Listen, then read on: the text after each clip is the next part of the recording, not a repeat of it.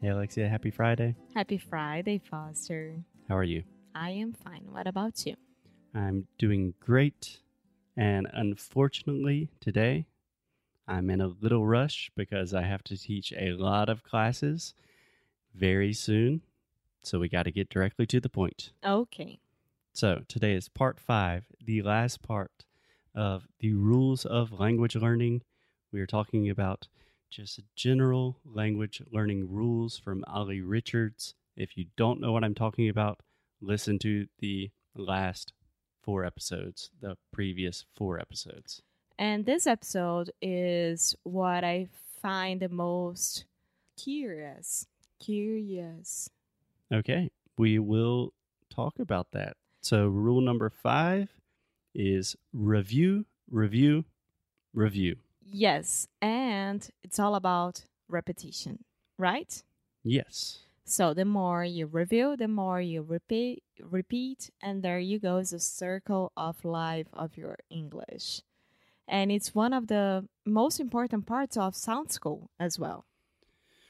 Yeah, honestly, it's something I've wanted to incorporate more into Sound School because you cannot review enough, honestly. Yeah. So I think that Olly was trying to explain that if you learn a new phrase, a new vocabulary, a new expression, you have to listen to it and say it like a thousand times before it becomes natural for you. Yeah. So when I was first learning Spanish, this was probably 10 or 12 years ago, they told me, they meaning language teachers and language people, that to really learn a word, to commit a word to memory, it takes more or less six to 10 times to really have that in your head automatically. Mm-hmm. Olly says that now people are suggesting it takes at least 17 exposures, and that is in your native language. So, in a foreign language, maybe you need to see a word or phrase or listen to a word or phrase like 30 or 40 times before it is really in your head and you can produce it automatically. Yeah, just like what happened with me um, with two situations. First one, number three, the three, you were trying to get me to say it correctly and I couldn't. And then one day in the car, it was there. Yeah. Yeah, because I was practicing by myself in the shower and things like that. Oh, yeah. And I forced you to say it literally thousands of times. Yeah, and the second one, it was a tongue twister.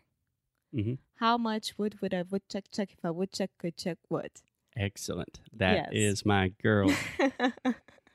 so, for me to say it nowadays, the th sound and th words and the wood, could, chuck, and this sounds, hmm it took me a while.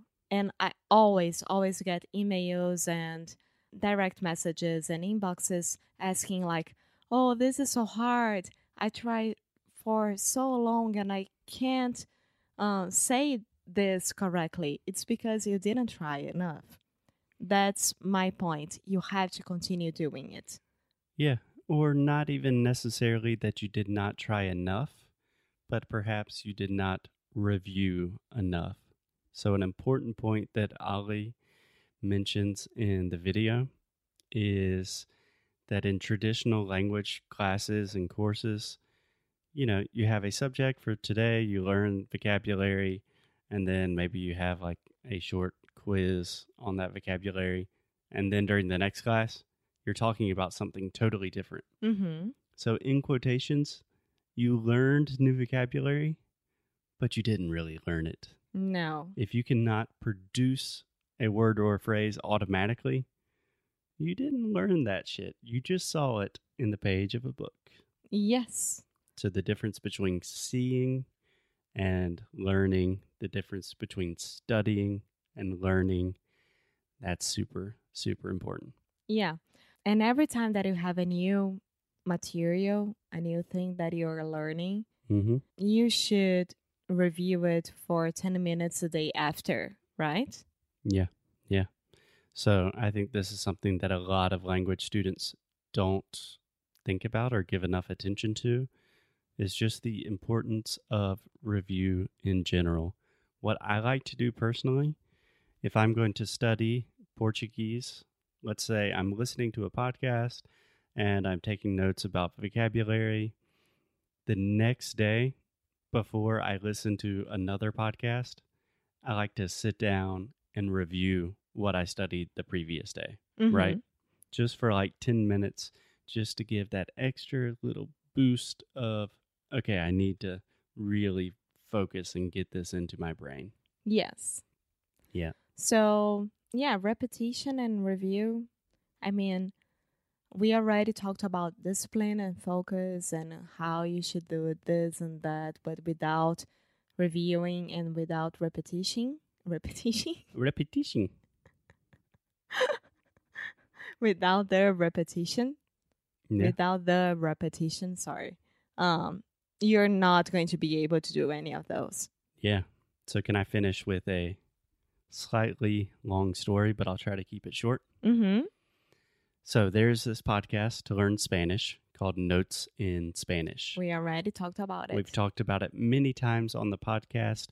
In many ways, they were the influence that kind of helped us create English no Cru simply because they helped me so much with my Spanish. I love them and I wanted to do something similar, right?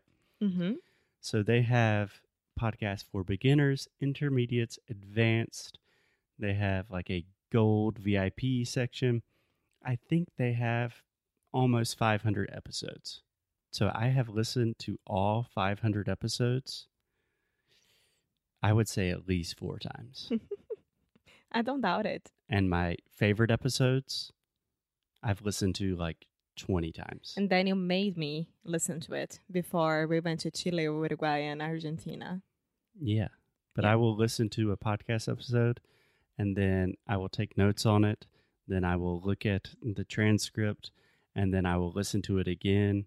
And then two weeks later, I listen to it again. And really, practice is what makes something permanent. Yes. You know, there's no lack of information in the world.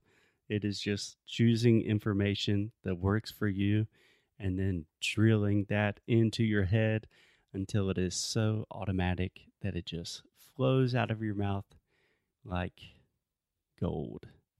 Perfect. Beautiful, Amo. Yeah, gold doesn't flow out of your mouth, but I was scared to say something weird.